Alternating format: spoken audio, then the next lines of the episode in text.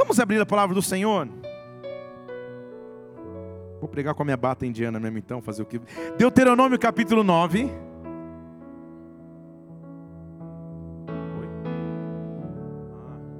A, a pastora ficou chocada com o vídeo que eu mostrei.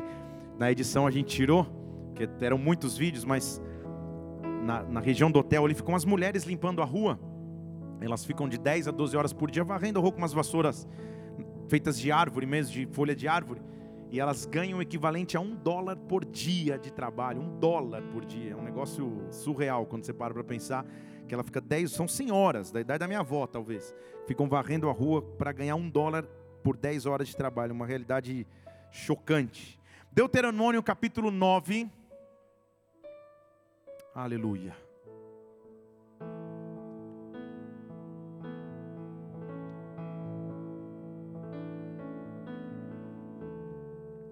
As próximas viagens missionárias que vão acontecer, nós vamos avisar com maior antecedência que pode ser que você tenha o desejo de ir, inclusive, pisar lá na nação. E aí que Deus te dê graça e vamos nessa, tá? O mais legal aqui no trem, eu descobri que a pulga indiana é igual a pulga brasileira, mas só um detalhe. Deuteronômio capítulo 9. A pastora falou: que você vai fazer com as roupas? Eu falei: minha, minha vontade é queimar, mas acho que se lavar dá certo. Deuteronômio capítulo 9. Vamos ler a partir do versículo 1. Ouve, ó Israel, ouve, ó Brasília, ouve, ó Ricardo, ouve, ó João, ouve Maria, ouve Stephanie, Pafúncio, sei lá qual é o seu nome, ouve. Hoje você passará o Jordão. Vou falar de novo.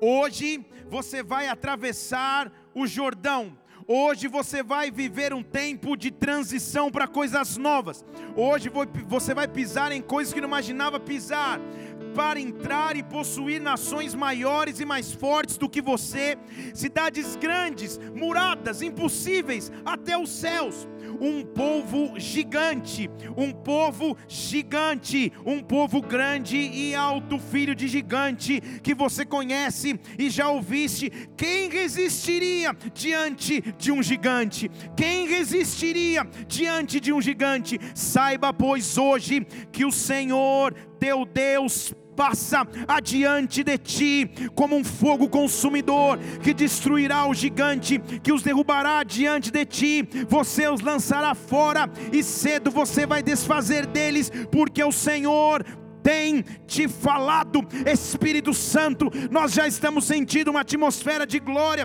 desde o início deste culto, desde o momento da adoração, desde que entramos neste prédio, porque tu és um Deus vivo, tu és um Deus real. Quando dependemos de ti, Senhor, o Senhor sempre provê o Senhor, na verdade, nos surpreende com o teu poder de fazer infinitamente mais. Por isso, nesta noite, Pai, há muitos filhos e filhas aqui neste lugar, diante do Jordão, diante de uma travessia, se preparando para atravessar. E nesta noite, vem neste lugar com poder, vem nesta casa com glória, nos visita de forma sobrenatural, dá ordem aos teus anjos ao nosso respeito, Senhor. Conhece a nossa causa, fala conosco de forma íntima e profunda profunda, vai além da nossa carne, da nossa limitação humana e carnal, e fala ao nosso espírito que o teu reino venha aqui neste lugar, que a tua vontade seja feita agora na terra como no céu. Nós te pedimos em nome do Senhor Jesus Cristo, em nome do Senhor Jesus.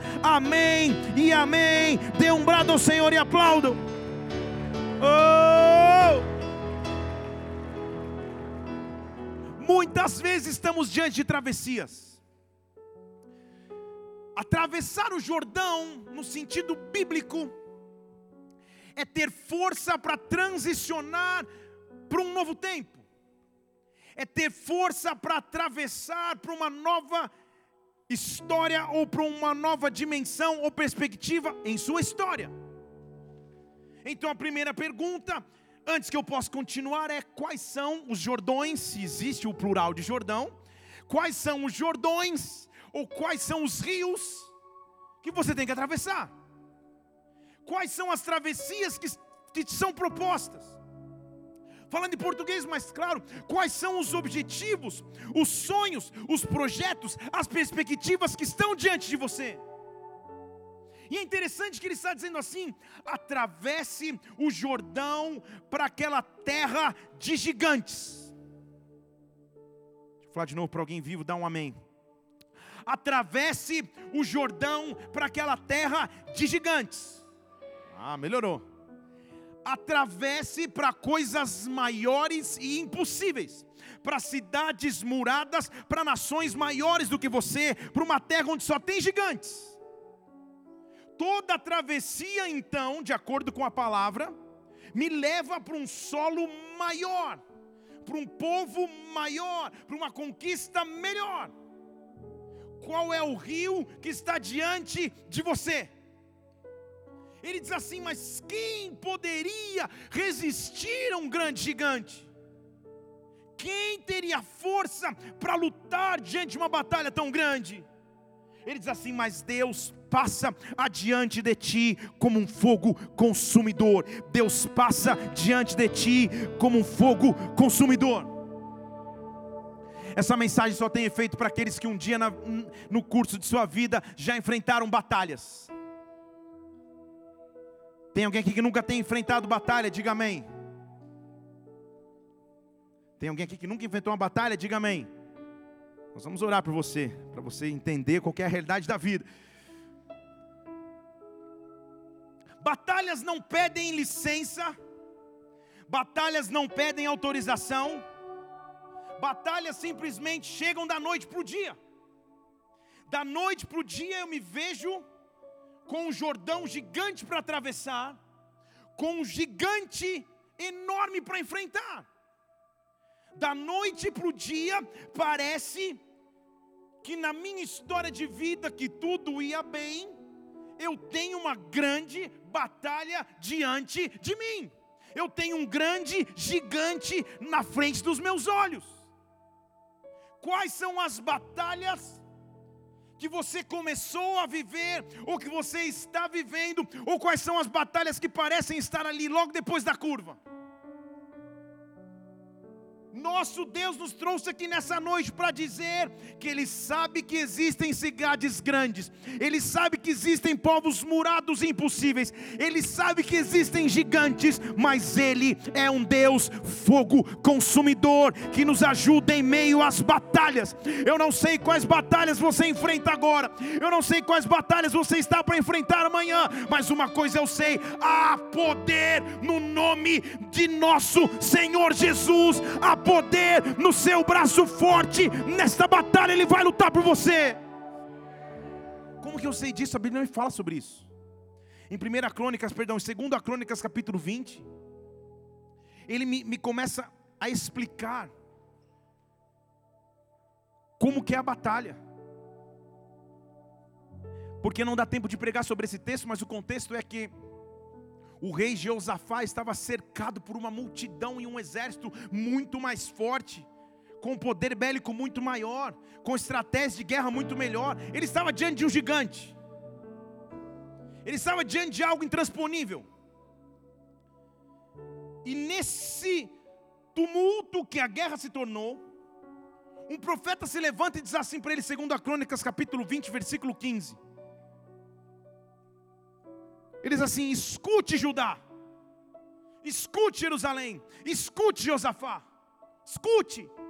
Assim diz o Senhor Deus, ou assim o Senhor vos diz: não temais, não vos assusteis por causa desta grande multidão ou deste grande gigante, porque a batalha não é de vocês, mas a batalha pertence ao Senhor, mas a batalha é de Deus, mas a batalha é de Deus. Deus está falando com pessoas aqui nessa noite. Não temas, não se assuste, não se assuste diante do gigante, não se assuste diante das afrontas, não se assuste no meio da guerra, porque a batalha batalha pertence ao Senhor, a batalha pertence ao Senhor. Levante uma de suas mãos aqui, nesta batalha, Ele vai guerrear por você. Oh, oh, mas a multidão é grande, oh, mas a afronta é grande, ah, mas o inimigo é muito numeroso. Não se assuste, não temas, não se espante, porque a peleja não é vossa, mas é de Deus.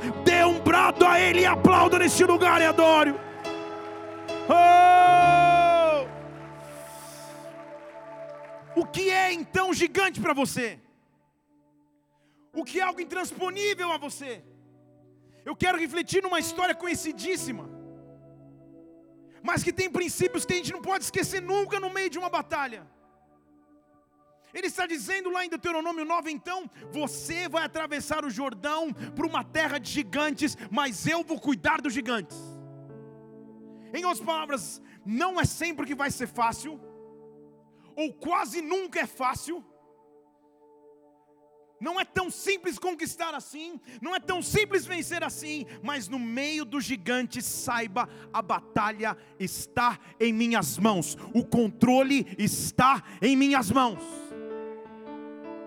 De tempos em tempos nós somos afrontados por gigantes. De tempos em tempos, nós somos afrontados por situações que fogem do nosso controle, que fogem do, da, da nossa fé básica, do kit básico da fé. Tipo, acordei feliz, Deus é meu Senhor, aleluia, vou para o trabalho, volto para o trabalho, vou para o culto, glória a Deus, está tudo perfeito.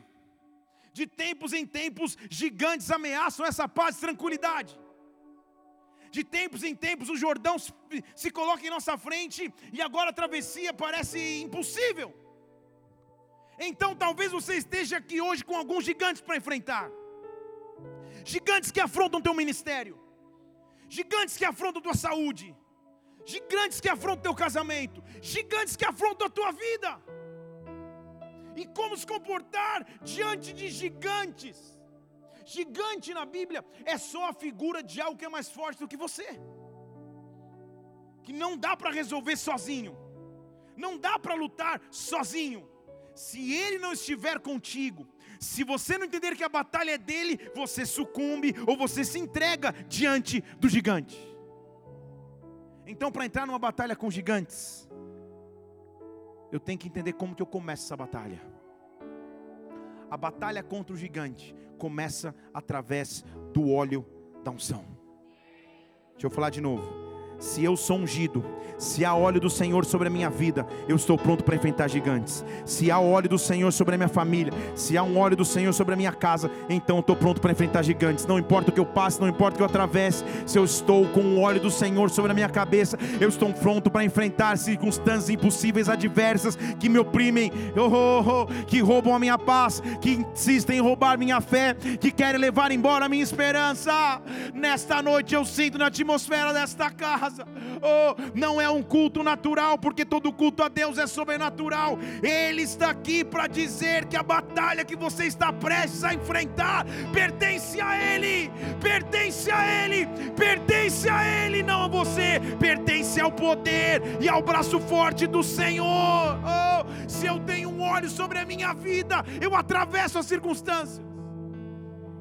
Esse era o pedido do salmista. Você lembra do Salmo 23 comigo? Vamos lembrar do Salmo 23? Quem lembra? Salmo 23: Jesus é a luz da cruz que me conduz, é isso? O Senhor é meu pastor, nada me faltará. Deitar-me fazem pastos verdejantes, guia-me mansamente águas tranquilas, refrigera minha alma por amor do seu nome, não é isso? Ainda que eu andasse no vale da sombra da morte, o Senhor está comigo, sua vara, seu cajado me consolam, não é isso? Preparas uma mesa perante mim, na presença dos meus inimigos. Agora olha o que ele pede unge a minha cabeça com óleo, para que o meu cálice transborde.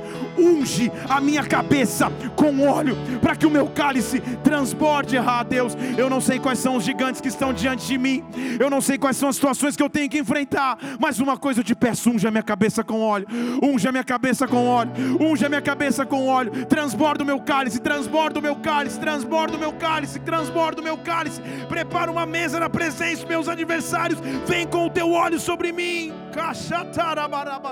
Oh, há um homem que precisava ser preparado por Deus para enfrentar coisas grandes, para conquistar coisas grandes. E Deus não nos chamou para coisas pequenas, Deus nos chamou para sonhar coisas grandes. Deus nos chamou para sonhar em, em pisar povos, pisar nações, em conquistar, em realizar por Ele. Por Ele.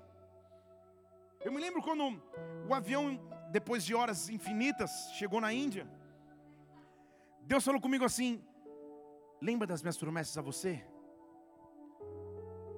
E eu falei: Lembro, Senhor. Claro que sim. Porque eu já contei esse testemunho aqui, então eu não vou contar de novo agora. Obrigado, Natália. Vou contar. Eu me lembro que lá nos remotos anos de 2006, talvez 7, 7, não, 8, 9, não sei o ano, já, no, no ano de 2008, a Isabela tinha um mês de vida, porque ela nasceu em dezembro de 2007. Eu fui fazer uma viagem profissional, porque eu trabalhava com, com organizando eventos, etc. E pisando numa nação, num local chique, top, Deus me confrontou no banheiro, tomando banho. Tem mais alguém aqui que Deus fala no banho? Eu tive que mudar essa prática depois do racionamento, depois de mudar para Brasília, mas Deus fala muito comigo no banho. Eu fico lá horas, ficava, né? Agora eu fico só com o chuveiro desligado. Oh Deus, fala da mesma maneira. Então. E era um ano de muito trabalho. No, no segundo semestre de 2007, eu tinha ido em seis meses para 19 nações. Eu ia, organizava eventos, traduzir, papapá, aquela correria. Muitas vezes eu, eu Chegava no aeroporto de Guarulhos, a pastora já estava no desembarque. Eu dava uma mala de roupa suja para ela, me dava uma mala de roupa limpa. Eu subia para o andar de cima e embarcava de novo, nem saía do aeroporto. A Isabela nasceu, já foi mais difícil tal. E em janeiro de 2008 fui para uma viagem mega chique de, um, de, uma grande empresa, só com gerentes top que ganharam a, uma premiação. E eu estava jantando num restaurante triste. E eu cheguei no, no, no no hotel e Deus me invadiu o banheiro e falou: Felipe, e aí? Eu falei: E aí, Deus, tudo bem? Tô bem, e você? Tô bem, também, também. Ele falou assim: Até quando você vai ficar viajando as nações sozinho? Aí eu: Não, Deus, não estou sozinho. Tem o pessoal do grupo. Tem... Não, não, você não entendeu. Você vai esperar o meu tempo para você viajar as nações comigo? Ou você vai continuar dando a volta ao mundo sozinho? Você quer viajar o mundo com propósito ou sem propósito? Eu despenquei no chuveiro, chorei, voltei no avião, fui assistir um filme. É um filme que só assiste se você estiver bem. É um filme que chama Clique, que o cara fica com o controle remoto e o tempo passa rápido. E a filha dele cresce, é um, é um drama. E, e minha filha com um mês, e o cara mudando o seletor. Eu falei, ah! no avião eu chorava, todo mundo rindo, eu chorava. Eu cheguei em casa e falei, Milan, eu não sei o que vai acontecer, mas eu vou parar com essa loucura. Deus vai dar outras maneiras de renda. Eu não estava em tempo integral na igreja. Deus vai fazer de outra forma. E a história foi, foi, foi, foi, foi. E quase dez anos depois, é óbvio que não é o mesmo ritmo, até porque a minha vida ministerial não permite. Mas Deus está me começando desde alguns anos, pelo menos de uns cinco anos para cá, cumprir a promessa dele. Eu não te falei que você ia pisar as nações comigo, com outro propósito. Eu chegava na Índia e falava, Deus, porque a impressão que, que é que você entrou numa nave e foi para um outro planeta, de tão diferente que são as pessoas, a atmosfera, tudo. Eu falava, Senhor, que privilégio é esse de poder pregar a tua palavra do outro lado do mundo, para outra cultura, para outras pessoas. Deus disse: Eu não falei que a batalha pertence a mim. Eu não falei que a batalha pertence a mim. Quando Ele te promete algo, é isso que Ele quer que você saiba. Ele é capaz de fazer coisas grandes através da sua vida. Tudo que você precisa é ter o óleo de Deus sobre ti, para que arecabacê, para que você tenha força para enfrentar os gigantes que estão diante de você. Comece a receber de um óleo sobre ti, de um óleo sobre ti de um óleo sobre ti. Oh, sonhe coisas grandes em Deus, espere coisas melhores em Deus, tenha força para atravessar a batalha que está diante de ti, nele, porque hoje Ele te dá óleo, Ele te dá unção para enfrentar. E aí, eu estou falando de um rapaz que recebeu um óleo sobre a cabeça. E esse rapaz está em 1 Samuel 16, você conhece a história dele. E o que marcou a sua vida é que um dia ele estava em casa, a sua casa foi visitada por Samuel para ungir um próximo rei. Ele era tão importante que ele não foi nem convidado para assistir a unção do próximo rei, quanto menos ser, ser considerado como opção. Nem para assistir ele foi, ele foi convidado. Só que passaram todos os, os irmãos dele, nenhum foi. E você conhece comigo, e aqui que eu vou entrar na história nas próximas três horas que a gente tem. Primeira fila está comigo, a Natália não está mais. Ah, obrigado. Que Samuel fala assim: não, não é possível. Acabaram todos os seus filhos. Eu em 1 Samuel 16, versículo 11. Samuel falou para Jessé: acabaram todos. Não tem mais ninguém. Aí Jessé fala: ah, é verdade, meu Deus, ainda falta o menor. Olha como ele era considerado importante. Olha como ele era considerado na conta do próximo rei. Ainda falta o menor, ele está lá cuidando das ovelhas. E Samuel falou: então manda chamar, porque nós não nos assentaremos na roda da mesa até que ele venha aqui. Até que ele venha aqui. Deixa eu dizer, esse é o método de escolha de Deus. Ele manda chamar. Por isso que a gente fala de chamada. Você está comigo aqui? Manda chamar. Não é filme da Cinderela que quando Samuel chegou, Davi abriu a porta e falou: Sou eu, não me erra, sou eu. Não, não. Ele estava lá cuidando das ovelhas, esquecido, esquecido pelos homens, mas lembrado por Deus, esquecido pela família, mas lembrado pelo Senhor. Ore, nem assistir, ele assistiria à unção de um novo rei, mas de repente ele se torna o convidado principal daquela festa. Samuel diz assim: Nós não vamos continuar se ele não vier. Então alguém manda um WhatsApp lá para ele no campo, fala: Vem cá, Davi. Não sei porquê, mas precisa de você na festa. Ele vem. E esse é o tempo dessa geração. Você não falou, você não entendeu, eu vou falar, eu vou explicar, mas você vai dizer a mim mais forte. Esse é o tempo dessa geração. Sabe por quê? Pô, pensa comigo. A notícia de que um profeta vai chegar na tua casa para ungir o teu filho rei. O que, que gera na tua casa? Aspirador de pó, lustramóveis, arruma a casa.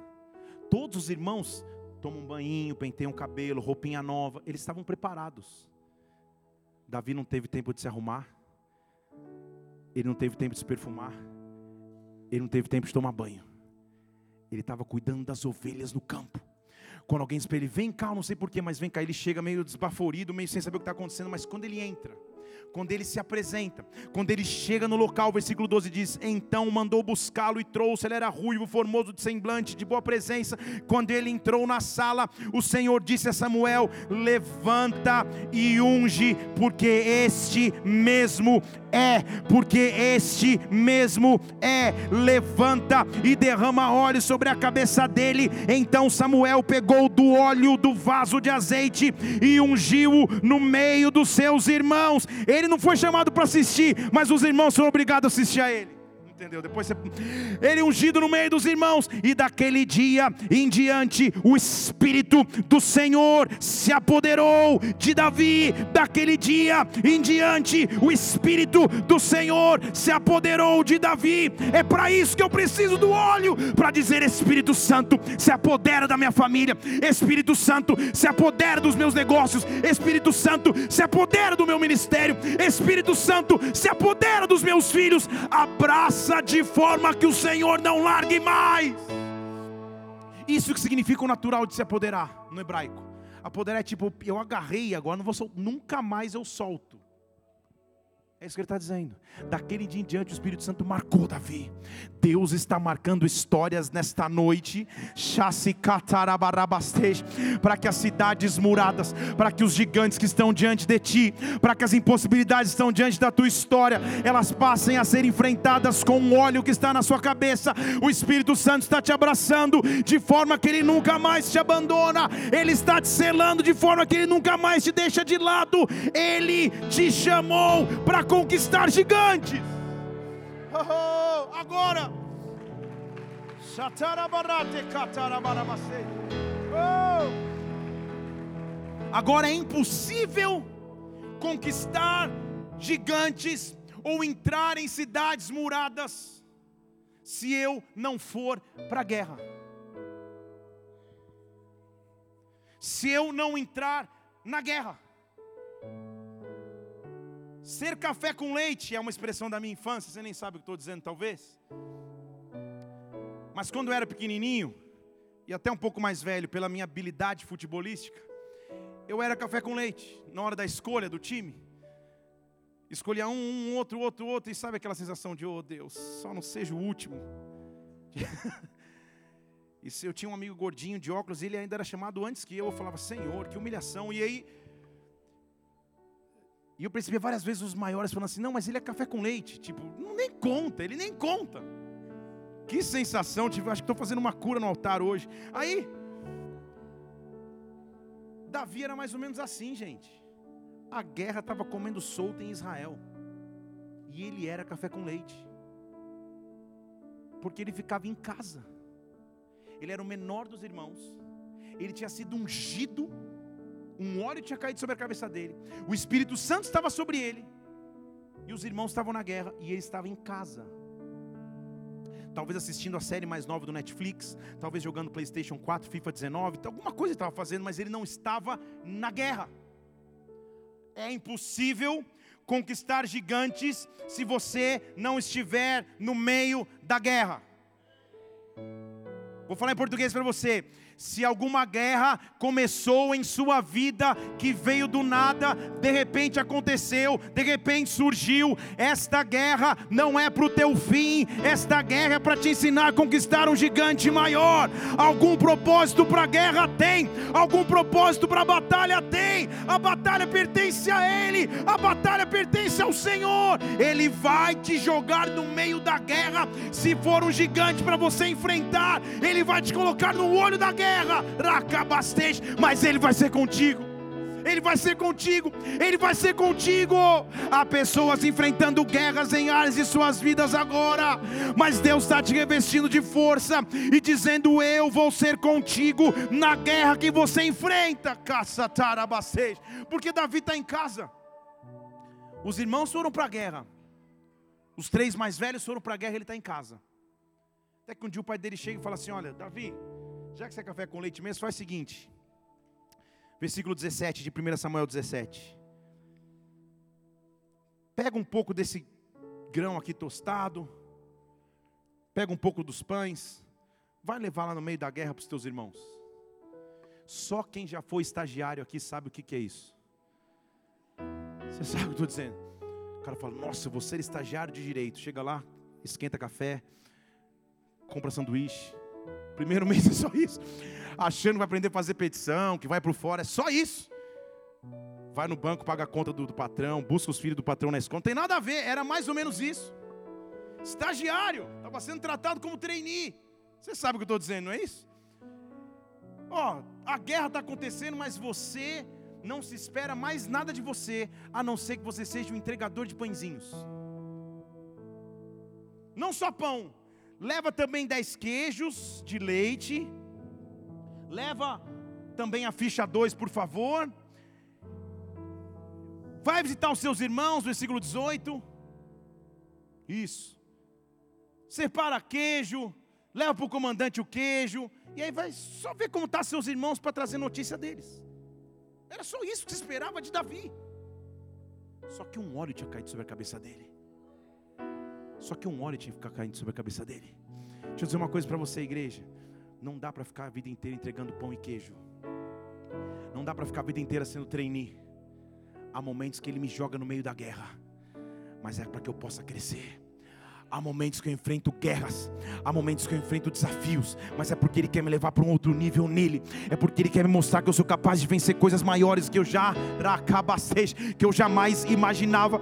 Dentro daquele rapazinho que todo mundo olhava como entregador de queijo, como entregador de pão, como menininho cuidava das ovelhas, tinha alguém maior do que todos podiam ver. Ninguém via, mas Deus enxergava, ninguém percebia, mas Deus notava. Ele é o Deus que luta a minha causa Ele é o Deus que cuida da minha batalha. O que ele não sabia é que, antes que ele pudesse ir, a Bíblia diz no mesmo texto de 1 Samuel 17, do versículo 4 ao 11, que frequentemente saía um homem gigante, Gigante, fale comigo, gigante. Fale de novo, gigante. Gigante já percebeu na Bíblia que é, que é, que é a, representação de algo impossível, que você não consegue ganhar sozinho.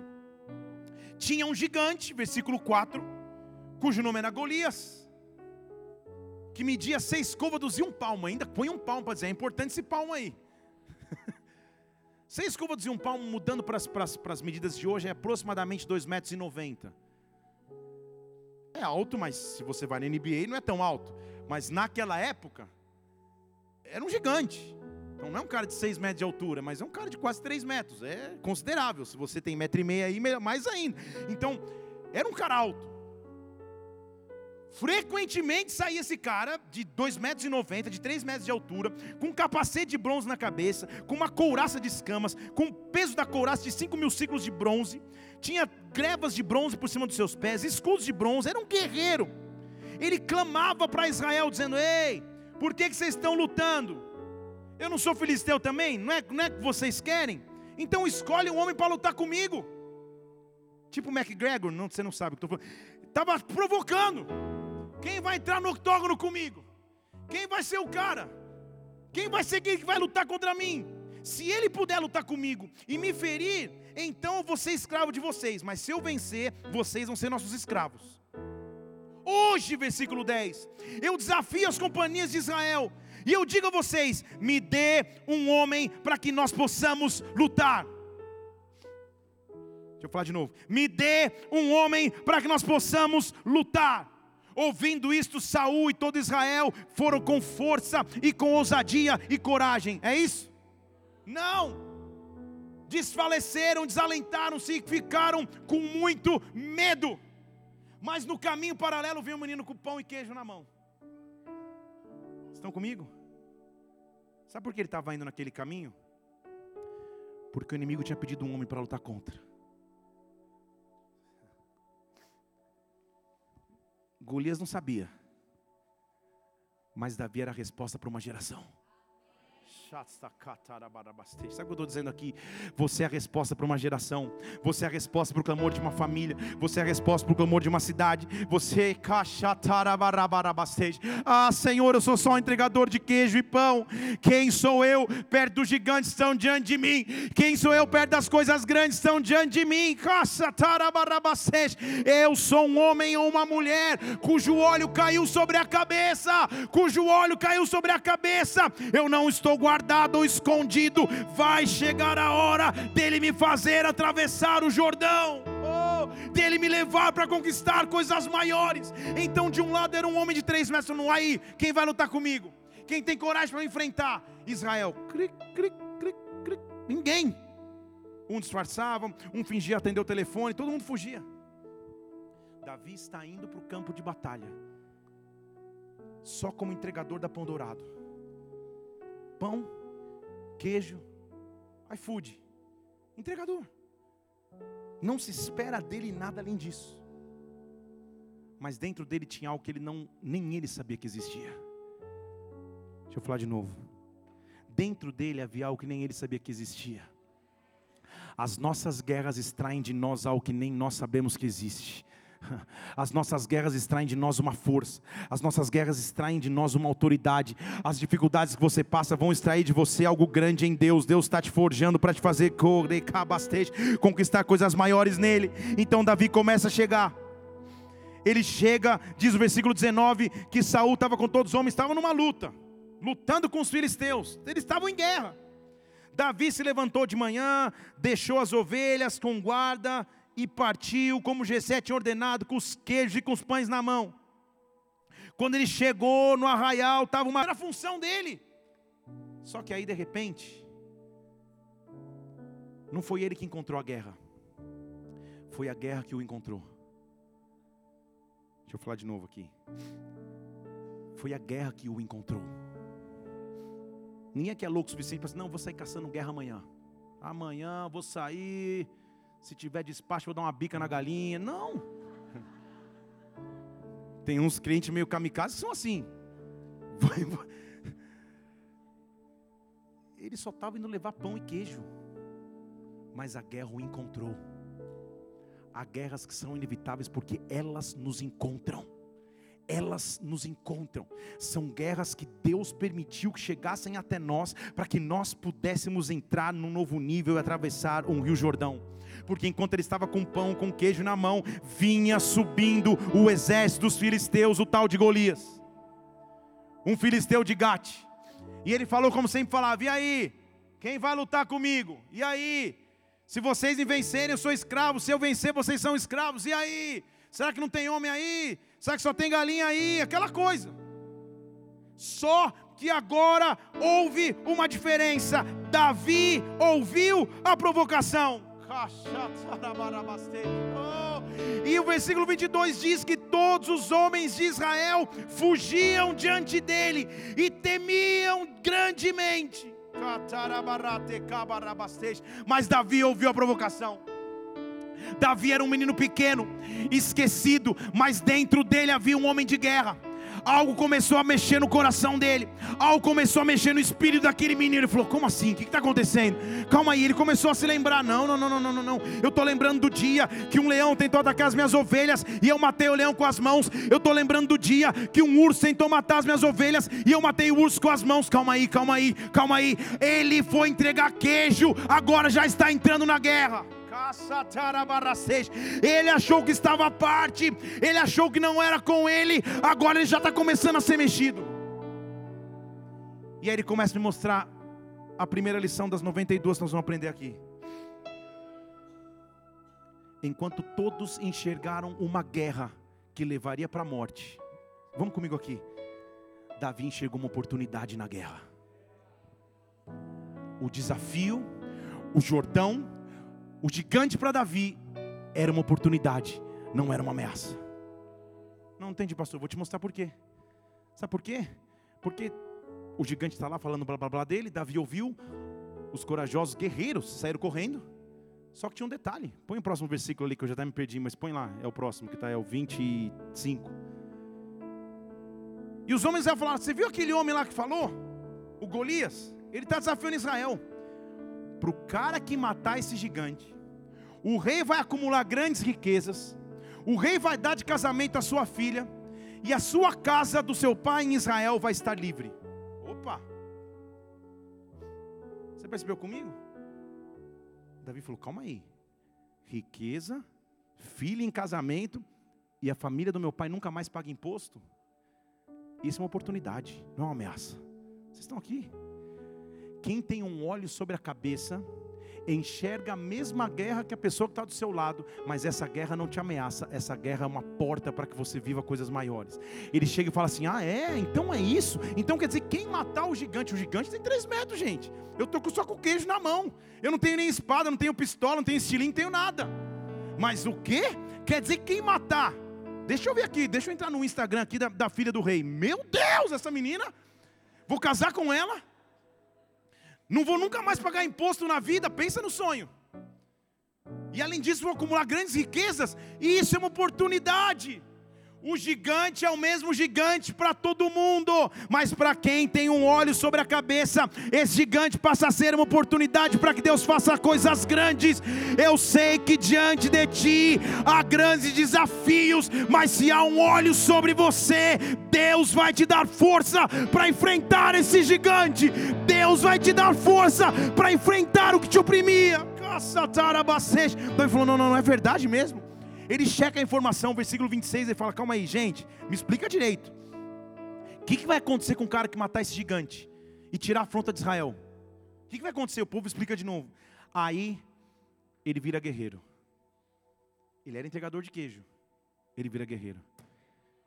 Ele bate na mesa, o queijo pula para um lado, o pão para o outro. Ele diz assim: Quem é este incircunciso filisteu? Que pode afrontar o Deus do exército, o Deus vivo, ou Deus rabachura, os exércitos do Deus vivo. Ele diz assim: Quem é este incircunciso filisteu que afronta o exército do Deus vivo? Você não entendeu? Amanhã se começa assim: quem é esta enfermidade amaldiçoada que veio afrontar a família de um servo de Deus? Quem é esta dívida das trevas que veio afrontar aquele que tem um óleo sobre a cabeça? Quem é esse gigante que tem a ousadia de tirar minha noite de sono, de me trazer desespero, de me trazer cansaço. Quem é este que acha que tem poder maior do que o poder do meu Deus? Quem é este incircunciso filisteu que pode afrontar o exército de um Deus que é vivo? Oh! Oh!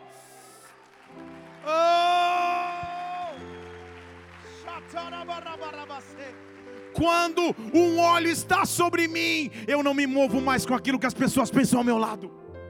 Eu me movo com um óleo que está sobre a minha vida. Sabe por quê? Porque ele se levanta com fé e fala: quem que é esse cara aí? Quem que é esse circunciso? Que é, que é a palavra bonita para dizer pi. Quem é esse pi? Que acha que pode afrontar o exército de Deus? Que situação é essa que acha que pode tirar minha paz? Mas sabe o que acontece? Ele tinha ido lá, você lembra para que ele tinha ido? Entregar queijo, por irmão. Sabe qual é o primeiro incentivo que ele recebe? Versículo 28, põe lá para mim. O irmão dele mais velho ouviu que ele falava isso, ouviu que ele estava falando, ei, quem que é esse aí? Quem que é? Ele falou assim, ei, Davi, dá uma segurada aí. Davi, volta para as pequenas ovelhas que você tem no deserto. Você é um cara presunçoso. Você desceu aqui só para investigar a peleja. Estão comigo? Quem vai enfrentar gigantes tem que aprender a lidar com desprezo. Tem que aprender a lidar com não reconhecimento. Tem que aprender a lidar com os olhares de inveja. Tem que, tem que aprender a olhar para os olhares de julgamento das pessoas e falar: calma eu sei o Deus que eu sirvo. Porque eu, pensa comigo, não era mais o gigante que estava o desprezando, agora era o seu próprio irmão de sangue, irmão biológico. Estava olhando para ele e falou: ei, ei, menino, volta para as tuas ovelhas. Você enlouqueceu? Você acha que você pode lutar com esse gigante? Vai para as suas ovelhas. Eu também não tive coragem, eu amarelei também, mas você muito menos. Ele não dependia mais do que estava ao seu lado. Ele dependia do óleo que tinha caído sobre a sua cabeça. Ele tinha deca. Sabe o que ele fez? Ele vira para o irmão e fala assim: irmão, o que, que eu te fiz? Que, que, você tá que, que razão é essa está falando comigo? Vamos fazer o seguinte. Na linguagem de hoje, versículo 30. Fala com a minha mão aqui porque ele saiu dele e foi conversar com o outro. Vocês estão aqui? Ele não ficou tentando provar para Eliabe que ele tinha coragem, que ele podia. Não, mas sabe o que falou? Faz o seguinte: fica conversando aqui, só um já volto. Eu vou para outro e vou repetir as mesmas perguntas. Eu só quero ter certeza que realmente onde o rei prometeu vai acontecer, porque eu vou assumir essa batalha. Eu vou enfrentar esse gigante. Eu não sei como, mas Deus vai fazer algo sobrenatural através da minha vida eu não tenho armadura, eu não tenho espada, eu não tenho treinamento para guerra, eu sou um pequeno pastorzinho de ovelhas que vem entregar queijo numa batalha, mas eu sou o único que ao mesmo tempo tem coragem de se levantar para fazer algo sobrenatural, para fazer algo diferente. Deus está te revestindo de coragem aqui nessa noite. Deus está te revestindo de coragem nessa noite. Sabe o que eu estou dizendo aqui em português claro? Vão começar a chover ideias diferentes que nunca ninguém teve na sua mente. Vai começar a surgir uma coragem, uma ousadia só que você tem, vai começar a surgir uma unção que Ele derramou especificamente para você. Quais são os gigantes da sua terra? Se levanta nessa hora, se levanta nesta hora, se levanta nesta hora, se levanta nesta hora, com coragem nesta hora, porque Ele vai te fazer enfrentar o gigante. Oh! Sabe o que Davi estava dizendo? Eu tenho uma base. Eu tenho uma base. Do versículo 34 ao 36, ele começa a explicar aquilo que eu já te disse. Eu tenho uma base, eu sei que Deus é Deus. Ele já me fez matar leão, já me fez matar urso. Estou lendo isso aqui. E se ele já fez uma vez, se um dia ele já fez na minha vida, versículo 37, sabe o que ele diz? Se o Senhor já me livrou das garras do leão, se o Senhor já me livrou das garras do urso, eu sei que Ele continuará e Ele vai me livrar da mão deste filisteu. Sabe o que ele está dizendo? Esse é só mais um gigante. Talvez o tamanho é bem maior. Talvez o desafio é muito maior. Eu nunca vivi isso que eu estou vivendo. Mas se Ele já fez uma vez na minha vida, se ele já fez duas vezes na minha vida, se ele já fez três vezes na minha vida, nada impede que ele faça uma terceira, uma quarta, uma quinta, uma décima, uma quinquagésima. Se ele já foi Deus uma vez, ele continuará sendo Deus mais uma vez. Levante uma de suas mãos aqui. Se ele já te livrou, se ele já te deu um testemunho, se ele já mostrou ser Deus sobre a tua história, ele vai te livrar das mãos deste filisteu, ele vai te livrar das garras desta dívida, ele vai te livrar das garras dessa enfermidade, ele vai tirar das garras oh, oh, desse desânimo, ele vai tirar das garras desta solidão. Qual é o gigante que te afronta? Ele ainda vai lutar com você e por você. Dê um brado ao Senhor e adore-o aqui. Oh! Oh! E agora posso começar a pregar de verdade? Porque você conhece o texto comigo, depois você lê lá, que Saul fala, vem pelo menos se garantir aqui. Aí veste uma armadura nele. Pode pôr na tela enquanto eu falo isso. Veste uma, uma armadura nele. Pode seguir nos versículos 38, sim, vai. Põe um capacete, põe couraça. E o menino não conseguia nem andar. Sabe quando a pessoa está com uma roupa que você sabe que não é dela? Tipo eu com aquele chapéu indiano. Você fala, meu Deus, meu. Era mais ou menos assim. Ele estava cheio de, de coisa pesada. Ele falou, não, não é, isso aí não é meu. Pode pôr 39 lá, ó. Não conseguia nem andar. Não estava acostumado ele não era para lutar com armas naturais. Ele não era para fazer como todo mundo fazia. Deus tinha com ele algo específico. Deus tem contigo algo específico. Deus vai colocar nas tuas mãos uma arma específica. Deus vai colocar nas tuas mãos uma arma específica. E aí, porque eu estou dizendo que eu vou começar a pregar agora. Porque no meu entendimento bíblico, aqui Davi se tornou rei. Vou, vou te explicar. Vou explicar esse lado aqui que está pentecostal hoje. Aqui, pentecostais. Aqui, Davi se tornou rei. Vocês estão bem. Deixa eu ver se esse aqui já se converteram ao pentecostal.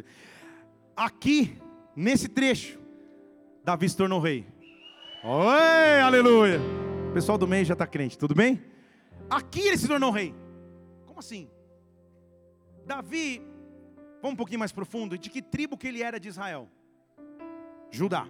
A resposta é Judá, então vamos responder Judá para na gravação ficar achar que todo mundo. Igreja, vamos mais fundo um pouco. Davi, de que tribo que ele era de Israel? Muito bem, eu estou pasmo com esse profundo conhecimento. E Saul, que era o rei, era de que tribo de Israel? Agora já foi mais difícil. Benjamim. A resposta é Benjamim, tá? Saul, que era o rei, era de que tribo? Davi? Saul? Muito bem. Se eu não me engano, Juízes capítulo 20. É isso aí, anotei aqui. Juízes 20. Versículo 15. Qual que era a tribo de Saul? Benjamim, tá? Se você é solteiro, vira para uma solteira e fala o nome da tribo, tô brincando. Benjamim. Essa é, essa é tipo chaveco furadíssimo de, de adolescente que cresceu em igreja. Benjamim, às vezes, colava. Saúl era da tribo de Benjamim. Vamos comigo, eu estou dizendo que para mim, neste evento, Davi se tornou rei. Ele oficialmente só se tornou rei depois, mas aqui ele se tornou rei. Porque Saúl era da tribo de Benjamim. E Juízes capítulo 20, versículo 15 diz assim: que os filhos de Benjamim, a tribo então que era de Saul, eles tinham uma habilidade. Eles eram filhos de Benjamim, cada um vinha da sua cidade, 26 mil homens, lutavam com a espada, plá, plá, plá, plá, plá. Mas a tribo de Benjamim, vamos comigo, eles tinham uma habilidade específica, a tribo de Benjamim, versículo 16. Tinham homens escolhidos canhotos, que com uma funda eles podiam atirar a pedra no fio de um cabelo sem errar. Que tribo tinha essa habilidade? Então quem deveria ter essa habilidade com a funda? Vocês estão aqui?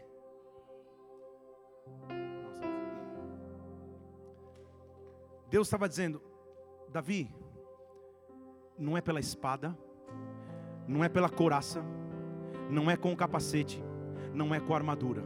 A habilidade que o rei já deveria ter usado contra esse gigante. Se ele não usou, eu estou tirando das mãos do rei e eu estou colocando sobre a sua não é uma habilidade natural que você teria, não faz parte da sua tribo, não faz parte do seu treinamento, mas porque você tem um óleo agora, eu vou ser capaz de derramar sobre ti. Deixa eu te explicar em português. Deus vai te enviar para lugares onde outros deveriam ter pregado, mas não pregaram, você vai pregar. Deus vai te enviar para posições profissionais que outros deveriam ter assumido, não assumiram, você vai assumir.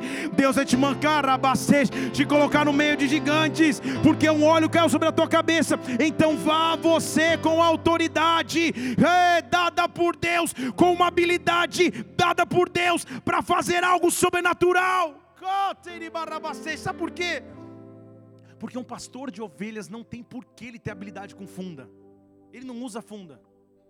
Essa é uma habilidade específica de uma tribo que Deus estava transferindo. Ele diz assim: se eu reprovei Saul pelas suas atitudes, então usa agora as armas que, deve, que ele deveria usar. Sabe o que ele estava dizendo, Saul? Esse gigante era teu. Mas se você ficou com medo na tenda, eu vou levantar um entregador de queijo. Eu vou levantar um entregador de queijo. Quando, quando te vir evangelizando as pessoas nas ruas, nas praças, oh, orando nos hospitais, quando te virem nas posições de comando na tua, na, na tua carreira profissional, quando te virem pregando a palavra com ousadia e intrepidez, perguntarem quem é esse rapaz, você vai dizer: Eu não sou ninguém, eu sou um entregador de queijo. Eu sou entregador de pão. Eu não era talvez o, o, o, soldado mais treinado. Eu não era o mais habilidoso com a espada. Eu não estaria preparado para guerrear. Mas sem eu entender o porquê, eu fui jogado no meio da guerra. E no meio da guerra, meu coração começou a brotar. Porque a Bíblia não explica o porquê. Mas.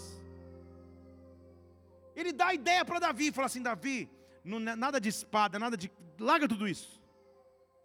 Só faz o seguinte: pega o cajado nas mãos, versículo 40 de 1 Reis, Samuel 17, perdão.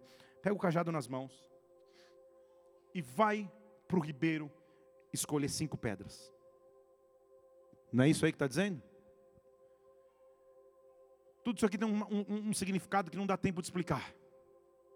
Agora é hora de você fazer, ah, daí eu explico, tá? Tudo aqui tem um significado que não dá para explicar. Ah, devido à insistência, explicarei. Então, cinco é o número bíblico da graça, o favor imerecido. As pedras serem lisas, significa que elas não têm defeito. É uma simbologia, uma tipologia, uma sombra de Jesus Cristo. Porque cinco foram seus ferimentos na cruz. Quem é a pedra que os edificadores rejeitaram, mas passou a ser a minha pedra angular? Pedra lisa, sem defeito, que está junto às águas. Bem-aventurado é o homem que está plantado junto às águas. Então Davi chega para escolher Jesus Cristo, porque Jesus Cristo é o único capaz de derrotar um gigante. Vocês estão aqui? Ele encosta no ribeiro, ele pega as cinco pedras e guarda no, no, no, no alforje, que é tipo uma pochete. Ele vai para a guerra. Que loucura é essa?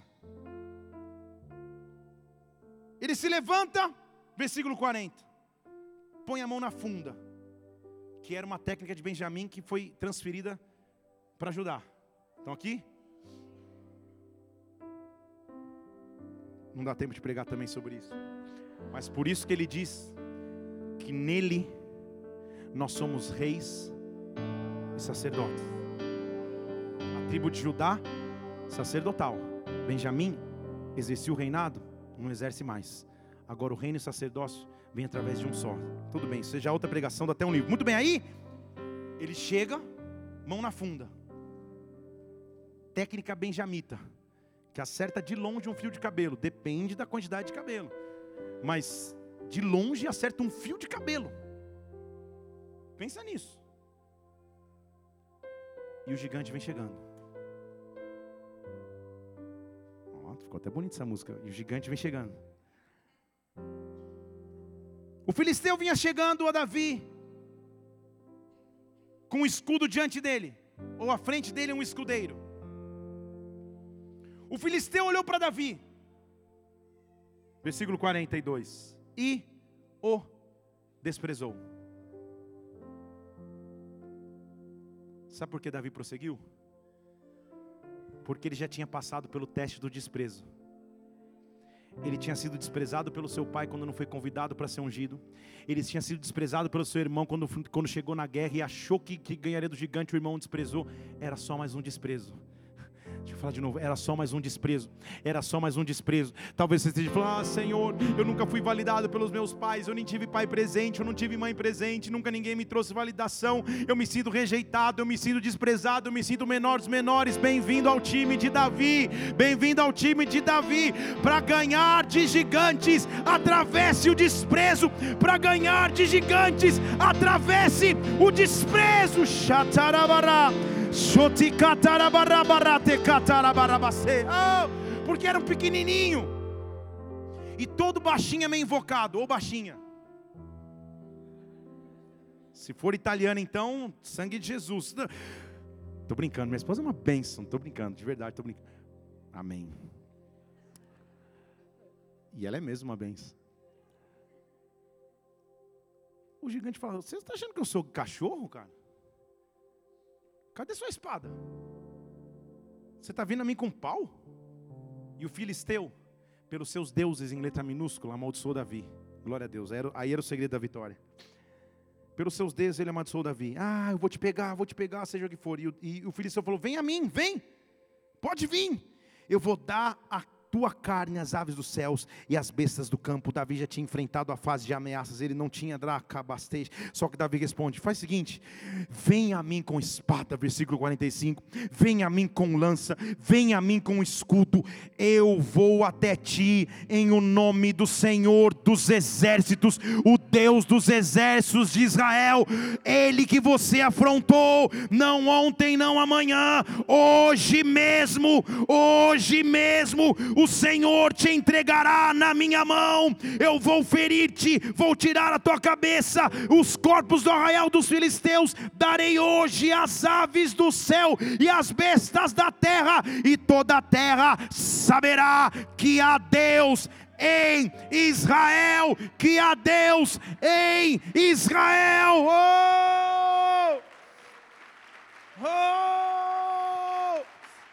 Não! Levante uma de suas mãos. Qual é o gigante que está diante de ti? Deus está dizendo a você: hoje mesmo, hoje mesmo, hoje mesmo, Ele te entregará os inimigos nas suas mãos. Comece a apresentar diante de Deus qual é o gigante que está diante de você, qual é a impossibilidade que está diante de você. Hoje mesmo, hoje mesmo. Oh! Chatara pode subir. Hoje mesmo. Oh. E aí? Um gigante vem em direção. Pode subir, galera, pode vir. Vocês são bem-vindos. Aleluia, amamos vocês em Cristo. Muito bem. Já apagaram a luz? Tipo, acabou o tempo mesmo? Pode acender também. Não, não... Ah, isso, obrigado. Hoje mesmo. E é alguma coisa começar a mudar agora. Deixa eu falar de novo, alguma coisa começar a mudar agora. Porque Davi vai mostrar qual era a sua essência. E Deus está extraindo de ti no meio dessa guerra a tua essência. Porque a Bíblia diz no versículo 48 que quando o filisteu se levantou para encontrar com Davi, sabe o que Davi fez, gente? Você lembra que todo o exército de Israel, quando, quando, quando Golias enfrentava ou ameaçava, eles fugiam? Você lembra disso? Davi fez o contrário. Ele se apressou em direção. Você entendeu? Enquanto todos fugiam, quando o gigante se levantou para afrontar Davi, ele que correu para chegar na frente no combate, mas ele já veio correndo assim, ó. Ele já veio correndo assim. E se você é do fogo pentecostal, ele já veio. Ele já veio preparado. Hã? Você sabe o que eu estou dizendo. Se você é do. Tem uns que já, você sabe como é. Aquelas vigílias do fogo, meu Jesus, a gente toca galinha, pentei o cabelo, tem de tudo. Ele, ele já veio. O gigante veio correndo. Ele falou: Eu não vou correr dele, eu vou correr para ele. Eu não vou fugir da guerra, eu vou para o meio da guerra. Porque eu sei o Deus que está comigo. Eu sei que chegou num tempo que agora já não tem como retroceder, ele não vai abandonar no meio da guerra. Ele começa a girar, ele começa a girar, ele começa a girar. Sabe por quê? Quanto mais perto eu tiver do inimigo, maior vai ser a área de acesso à testa dele. Eu só tenho um tiro e eu vou acertar esse tiro. Se eu errar, a casa caiu, mas se eu acertar, deixa eu entrar no campo da improbabilidade. Ele começa a girar, girar, girar, e enquanto ele gira, a cabeça dele vai girando também. Ele vai lembrando do dia que Deus deu livramento de uma ovelha. Ele vai lembrando do dia que Deus o ungiu no meio da sala da casa dos seus pais. Ele vai lembrando da unção que está sobre a sua vida. Ele vai começando a se encher de ousadia em Deus. O gigante está ficando cada vez maior e mais próximo, mas ao mesmo tempo a força, o poder dado por Deus também vão se fortalecendo. Deus está dizendo a ti, é na fraqueza que Ele te faz forte, é no meio da batalha que Ele te dá esperança, é no meio do afronta do gigante que Ele vai te dar livramento. Oh! Enquanto ele vem vindo, ele põe a mão no, no alforge, põe, põe a pedra na funda e começa a girar. E o gigante vai pensando: Meu Deus, cara, que loucura é essa? Que como poderia uma pedrinha derrubar um cara de 3 metros de altura?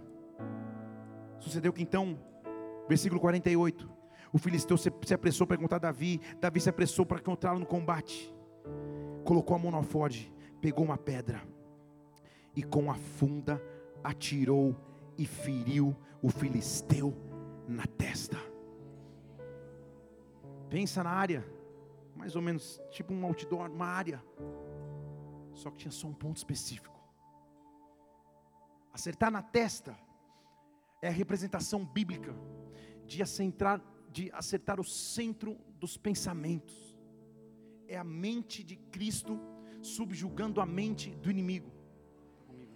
Por isso que 1 Coríntios 2,16 fala que nós temos a mente de Cristo, a gente não anda naturalmente, a gente anda sobrenaturalmente. Acertar a pedra na cabeça do gigante significa os meus pensamentos são mais elevados do que os teus.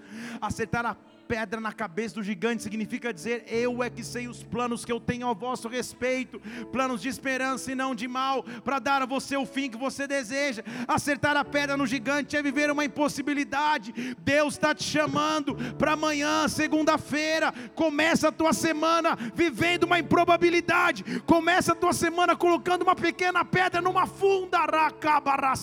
Mas qual gigante que eu vou acertar? Qual gigante que eu vou enfrentar?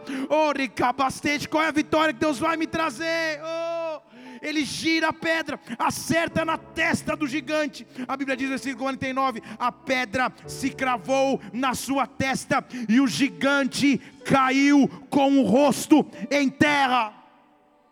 Assim diz a palavra do Senhor: Davi prevaleceu contra o filisteu com uma funda e com uma pedra com uma arma improvável, feriu o filisteu, matou sem que Davi tivesse sequer uma espada na mão. Mas para que não ficasse dúvidas que ele sabia usar espadas, Davi correu e se colocou de pé diante do gigante. Aí é tipo fatality de Mortal Kombat. Isso, hoje eu tô. só, só os homens lembraram. É tipo, o quê? Agora é fatality. Ele vai correndo, para do lado do gigante, arranca a espada e fala: É, agora é a espada que você ia usar para me matar, a arma que você ia usar para me derrubar. A Bíblia diz que por um caminho você pode vir, mas por sete caminhos você vai ter que fugir. A Bíblia diz que maior é o que está em nós do que aquele que no mundo está. Pode vir buscar a minha vida, pode vir tentar buscar a minha casa, mas diante de mim os inimigos caem.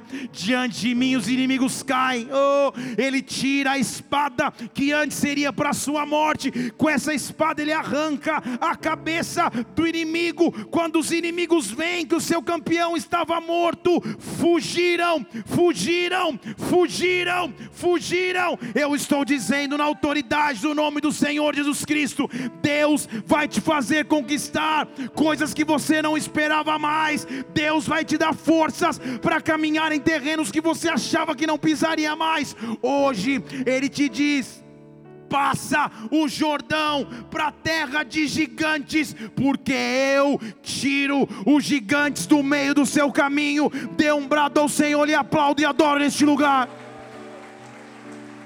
Oh! Oh! Feche seus olhos aqui neste lugar. Quais são os gigantes que estão diante de ti? Quais são os gigantes que estão diante de ti? O que seria do entregador de queijo e pão no meio da guerra? O que seria de um menino que nem usar espada sabia? Ele era a oportunidade de Deus ele é a oportunidade de Deus para que o improvável acontecesse. Ah, eu vou te dar na hora certa a ferramenta que você precisa. Eu vou te dar na hora certa a estratégia que você precisa. Mas uma coisa eu te digo: esse gigante não permanece de pé na tua frente. Esse gigante não permanece de pé na tua frente. Essa enfermidade não não arrecabacete, não afugenta a tua casa e a tua família. Oh, esse desânimo não toca nos teus negócios e nas tuas finanças. Deus está te dando forças para acabar com o gigante que estava diante de ti ti, põe a mão na pedra, que é a pedra base da sua vida, a pedra angular, Jesus Cristo, porque hoje Ele está aqui para acabar com os gigantes que te oprimiam. Talvez essa mensagem seja para você. Talvez você esteja aqui dizendo, pastor, há gigantes diante de mim, há gigantes diante da minha história, há gigantes diante da minha família, há situações intransponíveis que eu não tenho força, eu não tenho capacidade sozinho de resolver, mas diante de ti, contigo, com as armas que o Senhor me dá nesta noite, eu enfrento gigantes. Se isso é contigo, não se preocupa com quem está ao teu lado, levanta no seu lugar, levanta as tuas duas mãos, Deus está te dando força forças para enfrentar esse gigante que oprimia a tua história. Oh, nós vamos começar a adorar o Senhor aqui. E quando nós estivermos adorando o Senhor, Ele está te dando forças no meio da guerra, Ele está te dando estratégias no meio da guerra. Enfrenta os gigantes que estão diante de ti. Vamos adorá-lo, vamos adorá-lo, vamos adorá-lo. Oh, enche esse ambiente. Oh, enche esse ambiente. Enche esse lugar.